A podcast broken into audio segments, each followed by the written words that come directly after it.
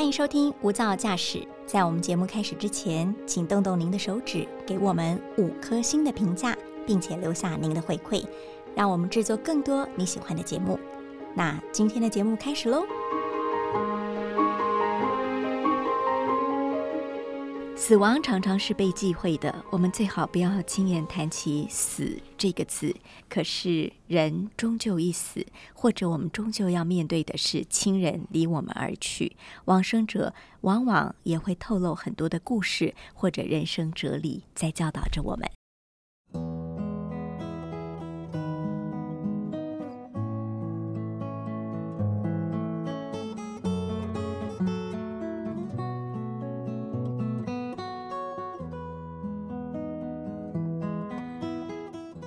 大家好，欢迎收听由大爱新闻所直播的 Podcast《无噪驾驶》，我是陈竹琪。今天的一百种生活创意单元，跟您聊聊好好说再见。我们邀请到的是我们的平凡大叔，他自称平凡大叔，但是他的来历真的不简单。他是我们新竹地检署的法医杨敏生，杨法医你好。呃，主持人好，各位听众大家好。呃，平凡大叔。呃，是一个不务正业的人是吧？因为您本来在呃高等教育里学的，听说是呃医疗检验的技术，对，医检人员，对啊，为什么后来变成了法医？我又听说您是来自一个司法世家，司法世家不敢讲了，就是因为我爸以前也不认真念书，所以没找到什么好工作，所以就去当。监狱的教诲师啊，哦，教诲师，教诲师。哎，我爸是全台湾最资深的教诲师。哦，那因为他呃，当年就是因为家境嘛，家里要养五个小孩，所以我爸就就近。那虽然有机会继续再去深造，可是因为家庭的关系，所以我爸后来就到司法单位，那就靠自己的努力，就一路边工作边考试，就后来就被。调派到教教化工作，所以这个教诲师也是要经过考试的。当然，当然，他也是呃公务体系的一员吗？对，因为他算是公务体系里面的司法人员，他的工作就有点类似像辅导老师就对了啊，就教化工作的辅导老师。对，是爸爸对你有期待吗？期待。他最大的期待就是我不要变坏，因为我 我爸爸可能他在监所里面工作，他常常看到很多呃很多，尤其像以前新竹监狱前身叫做新竹少年监狱，那关了很多青少年。对，那我爸爸就因为刚好我是我们家五个小孩子里面比较。叛逆一点的，所以我爸从小就很紧张，风险比较高的。他属于高风险群之一啊，所以我我小时候常常就被我爸抓到监狱里面去念书，因为我爸说，如果跟着同学去外面念书的话，可能念一念呢，不是打篮球就出去打架，很麻烦。因为我以前小时候，我们家里。呃，因为以前都是属于那种地区性的分班，不像现在有什么可以读名校啊、跨区啊。以前那个年代没有。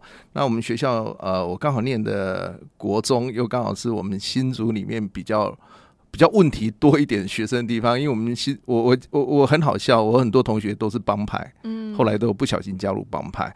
因为我们家呃后面是眷村啊，所以有很多大哥哥都会。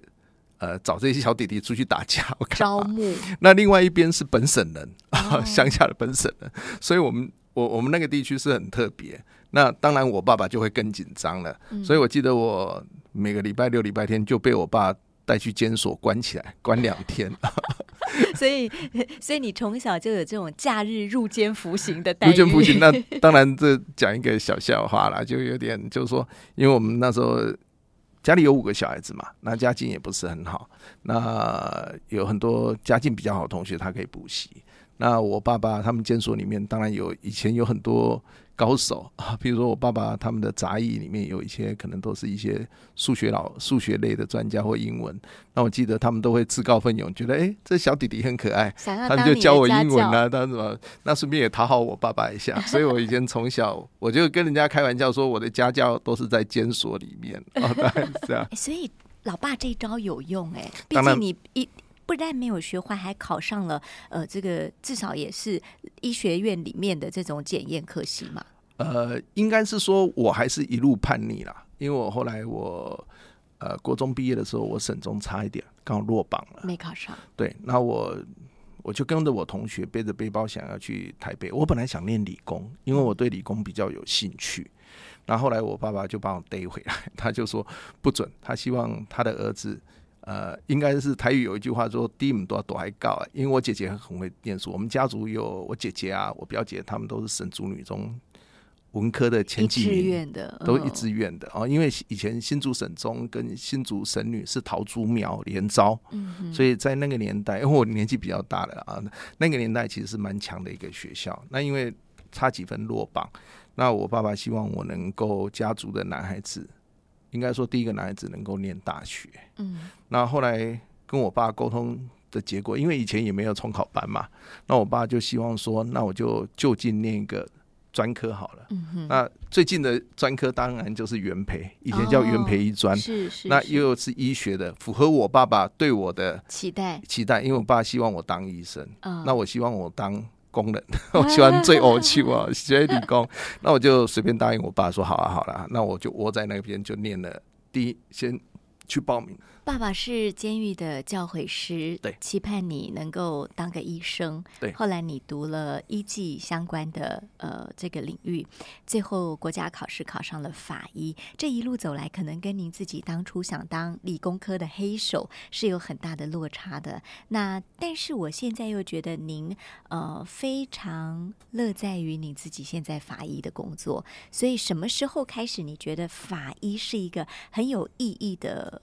服务的行业，其实我我会投入法医工作，跟自己以前可能喜欢看呃看看一些侦探小说也有关系哦。我这蛮好笑的，以前很喜欢看一些侦探小说，那所以刚好因缘机会有听到这个机会，我就跑去考这一方面的考试。但是你什么时候开始觉得这个工作是这么有意义的？其实坦白讲，考上只是觉得。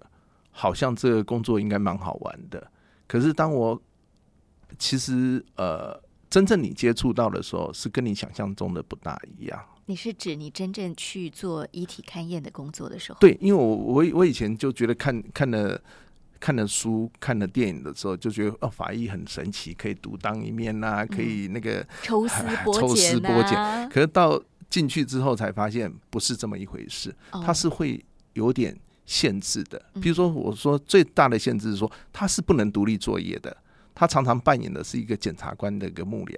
嗯，那案子不是像你想象的，就说哦，晚上可以自己潜到那个。命案现场啊，去躺在地上啊，看一下，就跟日剧一样啊，去想象一样，看到天上的星星，你突然看到，嗯，歹徒可能他有一个金牙亮了啊，大概这样。但是要有一个脉络，可能是检察官会收集很多相关的资料，那我们变成是一个幕僚配合，嗯，那。就不是独立作业的工作，可是因为不是这样子，刚开始你会觉得说啊，怎么差这么多？不是我是一个完成，就丢一份报告，很帅气的丢一份报告，说你就判他死刑好了，凶手就是某某人 啊，就不是这么一回事嘛。就后来发现，哎，我才发现，哎，原来是到公家体系之后是五咪咪嘎嘎，是每一个人各司其职。嗯，哦，法医可能法医就算跟监视人员，监视人员是物证。法医是人证的部分，嗯，那每一个人在自己的领域很努力的做出来之后，把所有的结果交给检察官，检察官去做综合的判断。对，后来我发现，哦，原来我们只是检察官的幕僚，而且这个幕僚是很重要的幕僚。那你如何把自己的事情判断好？当一个案子破案了或结案了，你会觉得很有参与感。反而是一种团体的，而不是个人的一种作战。因为在这个判断的过程当中，您的贡献是非常重要，而且是至关关键的一个研判点。对，除了这样以外，我觉得大家的贡献都很重要。只是说，如何把这个每一个人的意见把它整合，变成是一个共同的意见，最后的判决，那才是我突然是以前跟我想象中的不一样。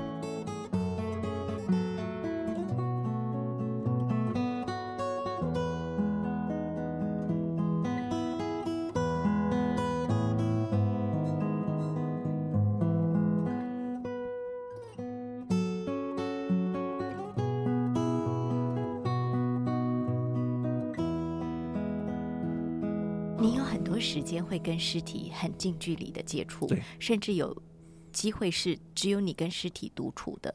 当你跟这个人独处的时候，呃，会像我们在呃日剧、韩剧当中所看到的，你会跟这个往生者对话吗？一种心灵的，心灵的对话，你会想从他身上找到一些什么答案？当然，当然，当然会啊！我每次要解剖之前，我就说，我心里在想，希望解剖出来能够很马上给我答案是最好的。譬如说，最好是脑中风，我就不用再一直再去纠结到什么东西啊。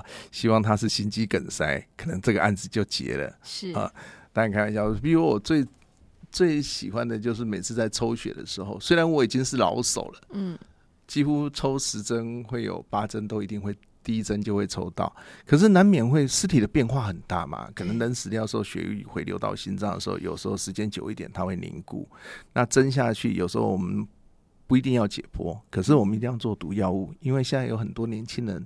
会有吸毒或者是车祸，你不可能把车祸你把它拉去做解剖，家属会翻脸啊。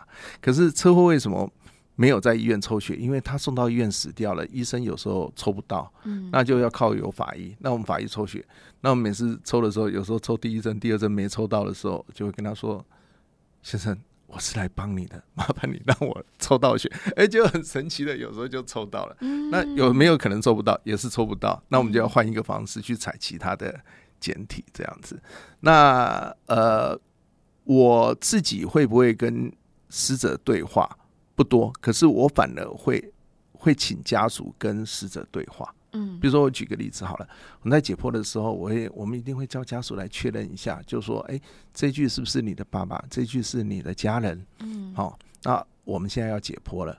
家属说：“对，这是我的家属。一般我以前讲完，家属就会出去外面等，等我们一个一个小时到一个半小时的解剖。嗯那我现在的做法比较不一样，我都会这几年我的做法会跟家属讲说：家属，你跟爸爸讲一下，我们待会要跟他进行一个小时的开刀。嗯，哦，那请爸爸呃不要太紧张。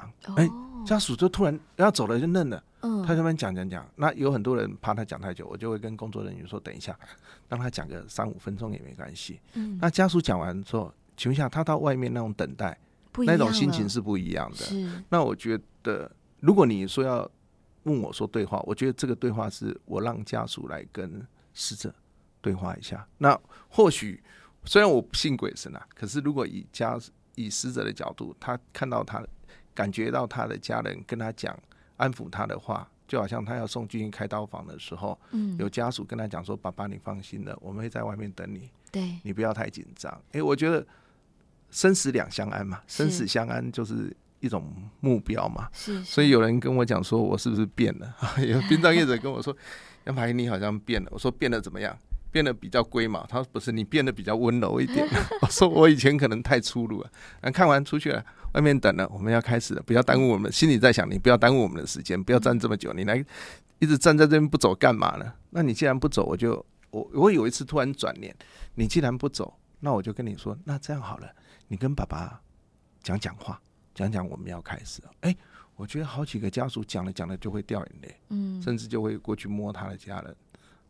那我不是煽情啊，就是说，我觉得这样做或许对家属心灵感受会好一点。所以您这么做其实是呃给家属一一种慰藉，对，所以刚才会讲说，如果以以前人家是叫我法医大哥啦，因为那时候三十岁叫大哥啊，那时候不知道人跟人之间的情感相处的模式，可是变成大叔的时候，就会懂得比较这一方面。虽然这个不是科学，可是我觉得这是一种悲伤辅导的一种技巧，嗯嗯，也是一种悲嗯伤辅导的技巧。所以您也看过一种呃，不管他因为什么原因死亡，但是外貌已经变得非常不好看的遗体。当然，当然，那个时候，呃，该怎么办呢？因为我知道你后来又呃自己又参与了遗体修复这样的工作。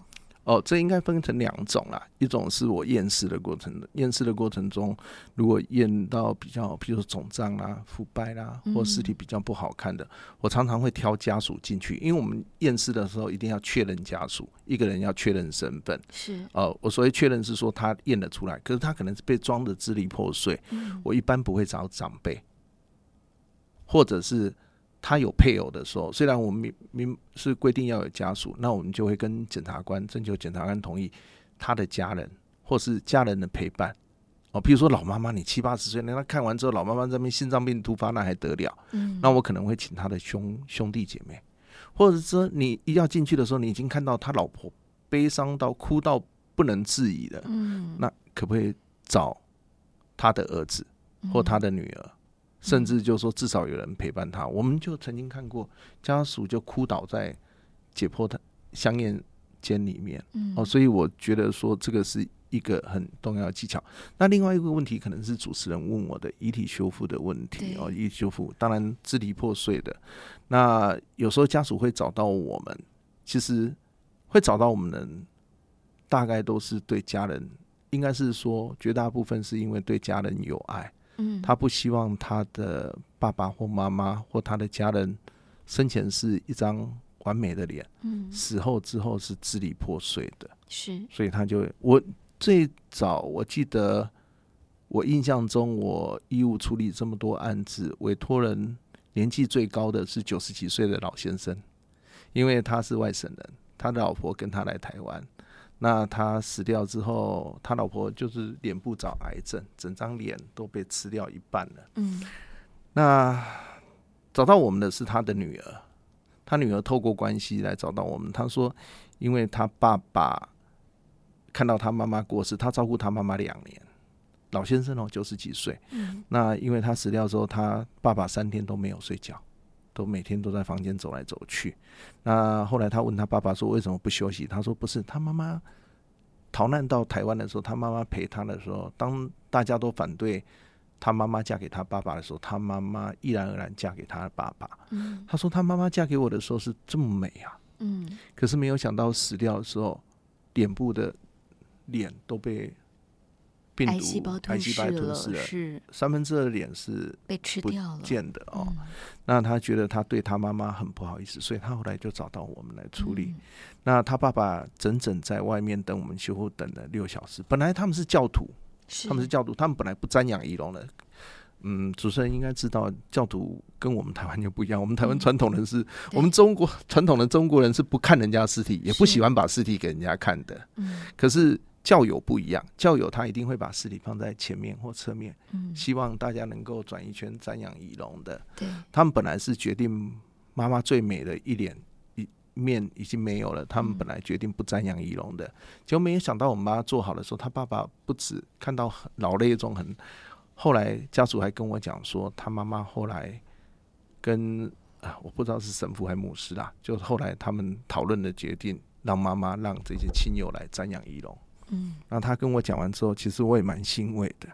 哦，所以这几年也是我一直热衷在致力在做遗体修复的一个原因，嗯，可以帮很多家属找回他家人逝去的那一张脸。但是遗体修复是一个非常专门的行业，对对不对？嗯。因为呃，他必须要有重建的技巧，对。他要知道用什么材料对，他要知道怎么找回这个人曾经的面貌，对里头也包含了彩妆的部分，这些都是需要教育的，对吧？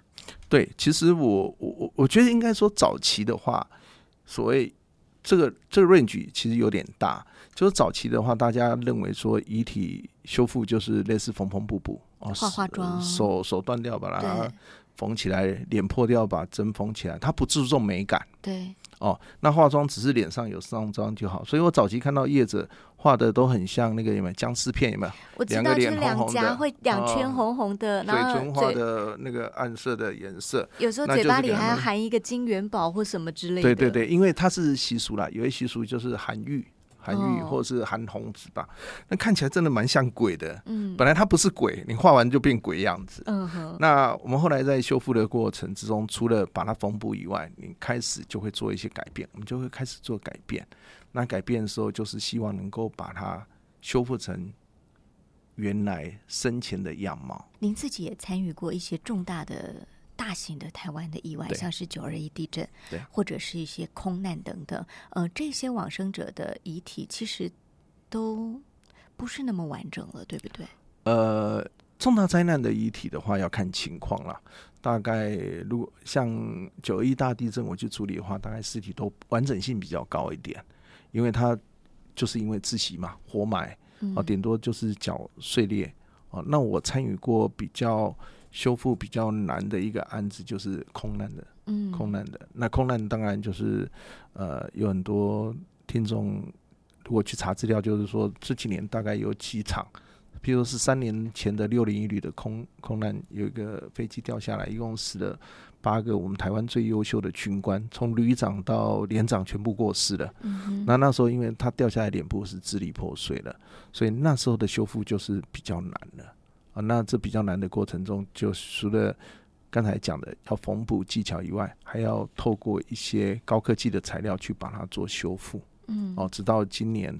呃啊，去年去年呃，在我们新竹有六零一旅又来一次了哦，一个直升机两个掉下来，那也是我们在处理。那其中有一具尸体，我们就利用到三 D 的合成，因为譬如说他已经支离破碎以外，他脸部都烧焦了，嗯，哦，所以其实有时候看到这种重大事件，其实蛮蛮蛮可惜的啦。尤其是那我们会做的话，最主要是你看他是因公殉职嘛。那因公殉职家属，其他最重要的就希望能够让他们的弟兄或让国人瞻仰义容，这是很重要的。所以，呃，前几年我也参与了桃园的那个火灾，六个消防队的火灾哦。那他因为他被烧黑了以外，他还有因为要做解剖，因为解剖也是逼不得已的啦。解剖的时候，因为呃，我们要确定他不是。脑部的病变或心脏的病变，而是很单纯的，就是因为火灾造成窒息的事件。那因为解剖不能解剖半套嘛，全套，所以他头盖骨放下去的时候会有前后跑位的问题。那那时候他们就请到我，就义务帮他们做。那做的过程是很悲哀，是很悲伤的，家属是很悲伤的。可是有时候看做完之后，看家属的眼泪是很温柔的，嗯，是很温暖的。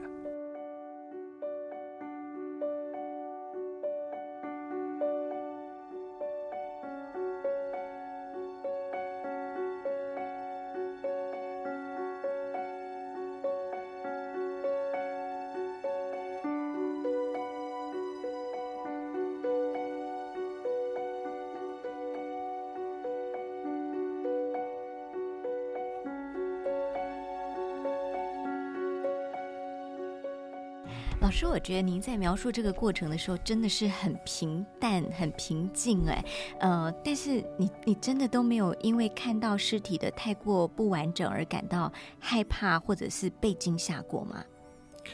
其实害怕应该是说，我觉得看到的时候不能说害怕啦，害怕是因为恐惧。那做法医本身就不会恐惧，做殡葬人员不会，因为尸体大概死法。就是那一些哦，我反而是看到是我有点感伤，尤其像我我这个人比较多愁善感一点，有时候看到尸体这样的时候，其实我心里当然我不会表现出来，可是我有时候看到家属的表情，我就会觉得蛮难过的，我会觉得说啊，万一我自己的家人也这样的话，我应该是很难接受的。所以因为这一股这个想法和这个动力的话，每次他们找到我，我就会想说。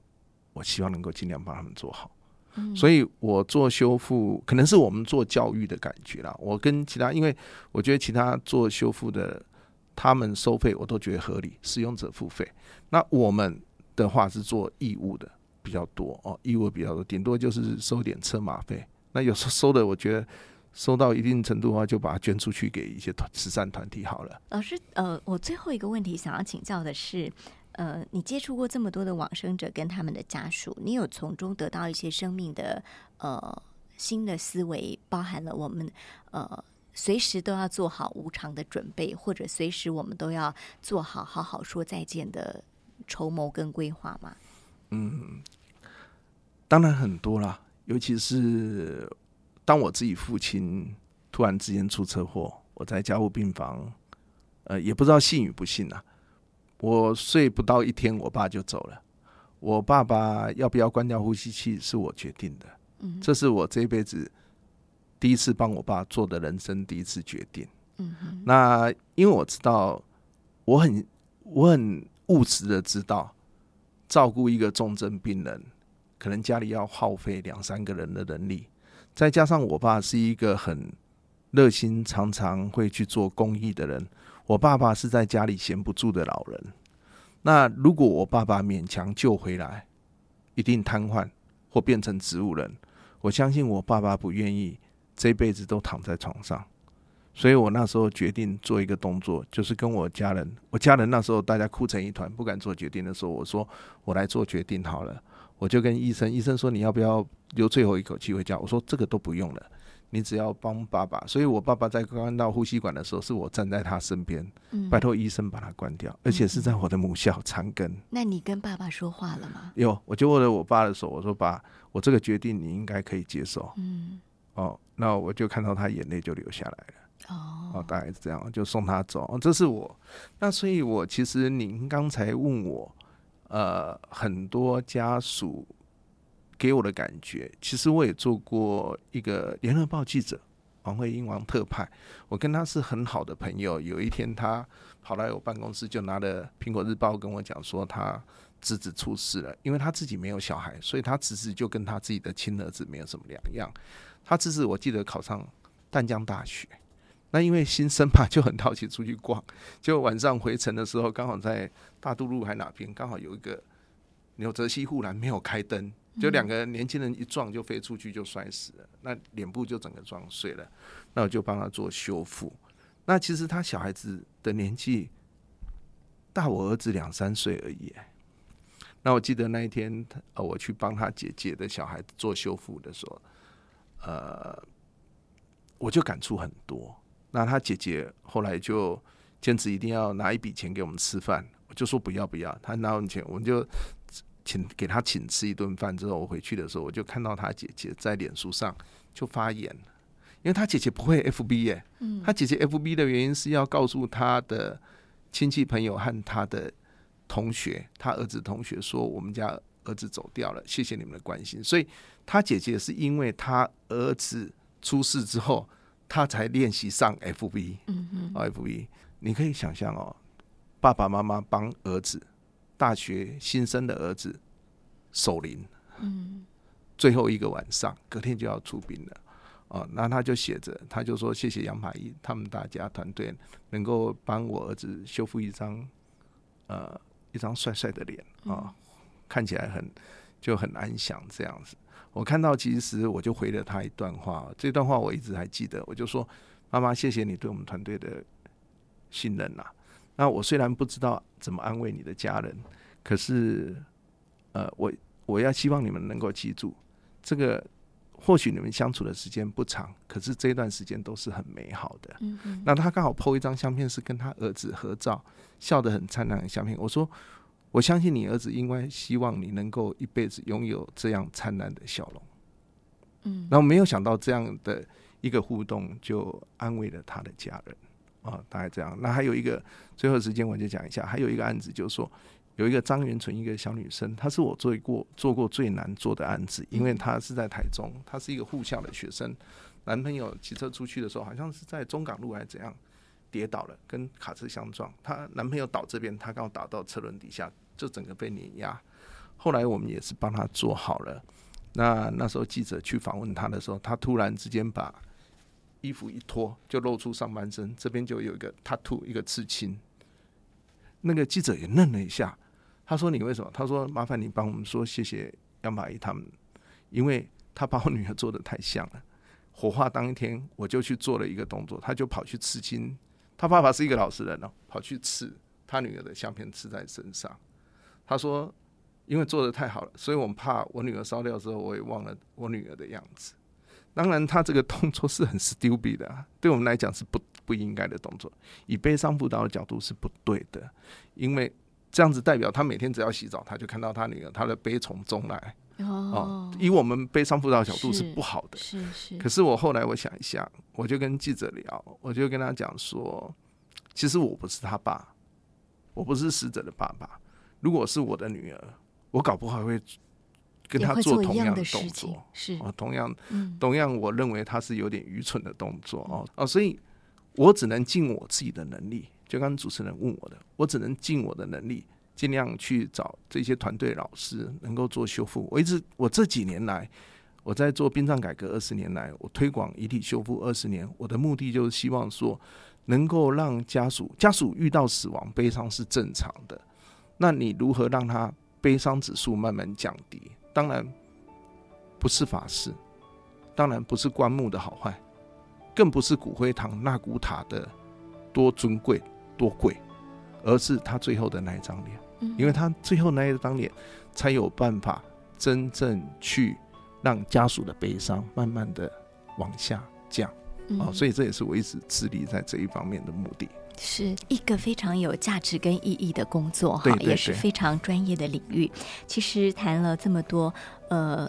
我们也许有一句老话说：“人生终将一死。”那我们应该要做的是，在无常来临之前，好好珍惜在我们身边的每一个有缘人，不管他是你的亲朋好友，他是你的同事伙伴。当我们珍惜跟他在一起的每一天的时候，一旦无常真的来临的时候，我们才不会带着遗憾送走他。当然，非常谢谢杨法医跟我们分享了工作上的点滴，还有人生的启发跟事业的转折。希望你能够帮助更多的家庭，在他们人生最后一里路能够走得圆圆满满。谢谢杨法医，谢谢主持人，谢谢各位听众。嗯，也谢谢您收听今天的无噪驾驶一百种生活创意单元。我们下次见。